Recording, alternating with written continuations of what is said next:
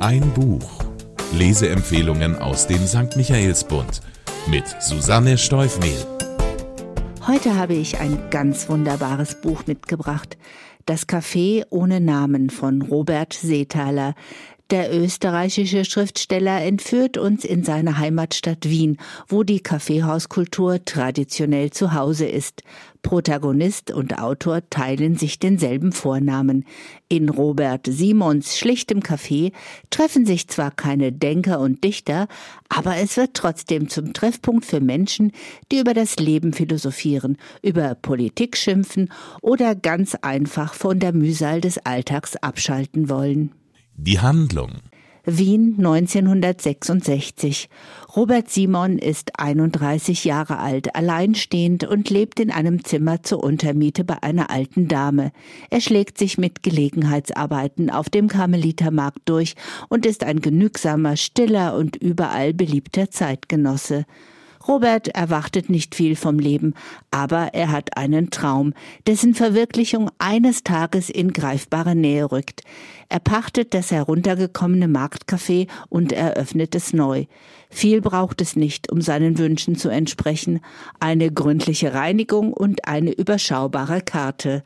Kaffee, Limonade, Bier, Wein, Schmalzbrote und Gurken eigentlich zu wenig, um den Standard eines Cafés zu erfüllen, doch Robert besteht auf dieser Bezeichnung. Einen Namen allerdings wird seine Gaststube niemals bekommen.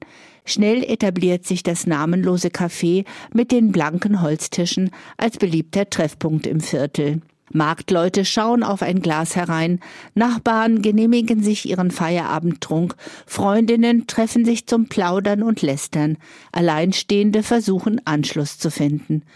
Robert wuselt ohne Unterlass, schenkt ein, schmiert Brote, spült ab und kümmert sich um die Logistik. Zu viel für eine Person. Und so ist die arbeitslose Näherin Mila ein Geschenk des Himmels. Die junge Frau heuert ohne Umschweife bei Robert an und die beiden arbeiten bald wie ein gut funktionierendes Uhrwerk miteinander.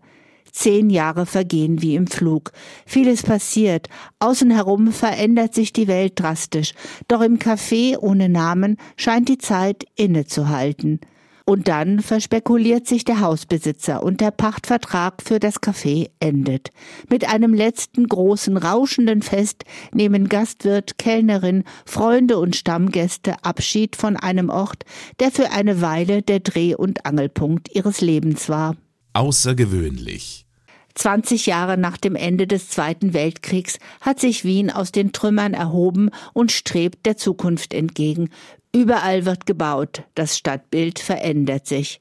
Unweit des Cafés auf der anderen Seite der Donau entsteht die Uno City und ein Spaziergang dorthin ist der weiteste Ausflug, der in diesem Roman gemacht wird. Robert Simons Leben und das seiner Nachbarn und Freunde konzentriert sich auf sein Viertel, sein Café.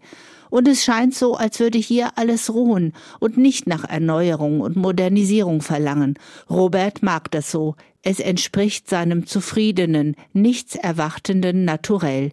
Wie fast jeder Mensch träumt er von der Liebe, von einem Menschen an seiner Seite. Einmal scheint es so, als könnte er danach greifen, doch es fliegt davon. Mila hingegen findet ihr Glück. Ausgerechnet der unzuverlässige Preisboxer René kann ihr Herz erobern.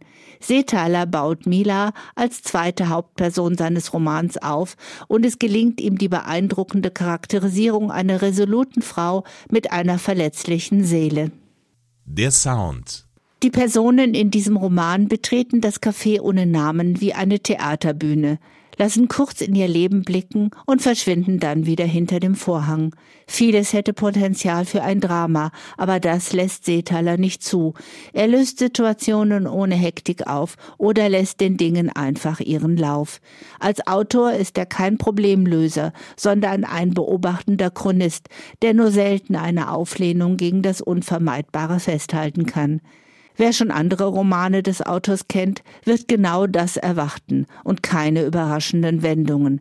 Das Leben, so wie es sich ergibt, genügt ihm als Plot.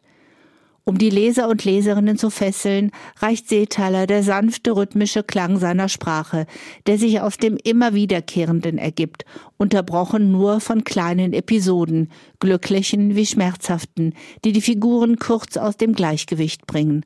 Eine Hochzeit, eine unerfüllte Liebe, ein Unfall, der Verlust eines Kindes, der Einsturz einer Brücke, All das führt zum schlüssigen Ende dieses Romans, an dem Robert Simon eine neue Richtung einschlägt und aus dem Blickfeld der Leser und Leserinnen verschwindet. Lieblingsmoment Neben Kellnerin Mila ist Roberts Vermieterin Frau Pohl die zweite weibliche Vertrauensperson in seinem Leben.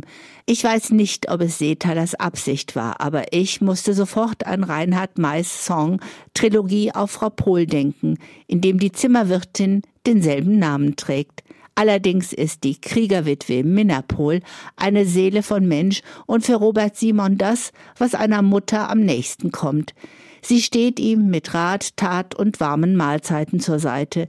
Sie ist es, die ihn auf die rettende Idee bringt, heißen Punsch anzubieten, als die Gäste im Winter ausbleiben. Und Robert dankt es ihr indem er sich rührend um sie kümmert, als sie alt, vergesslich und gebrechlich wird. Dieser fürsorgliche Zug, diese ehrliche Zuneigung haben mich besonders für ihn eingenommen und die Beziehung von Robert und Frau Pohl zu meinem Lieblingsmoment in diesem Roman gemacht. Für wen? Wer Romane mag, die mehr wahres Leben als außergewöhnliche Plots bieten, deren Helden still und deren Sprache melodisch ist, wer Atmosphäre ohne Klischees schätzt und sich gerne von der Essenz des Lebens erzählen lässt, der wird diese Geschichte lieben. Der Autor als ich 2012 Robert Seethalers ersten großen Bucherfolg Der Trafikant verkauft habe, musste ich ihn noch als schreibenden Schauspieler vorstellen. Zu dieser Zeit kannten ihn die meisten als Forensiker Dr. Kneißler in der TV-Serie Ein starkes Team. Doch spätestens seit seinem Roman Ein ganzes Leben hat er sich als Schriftsteller vollends etabliert.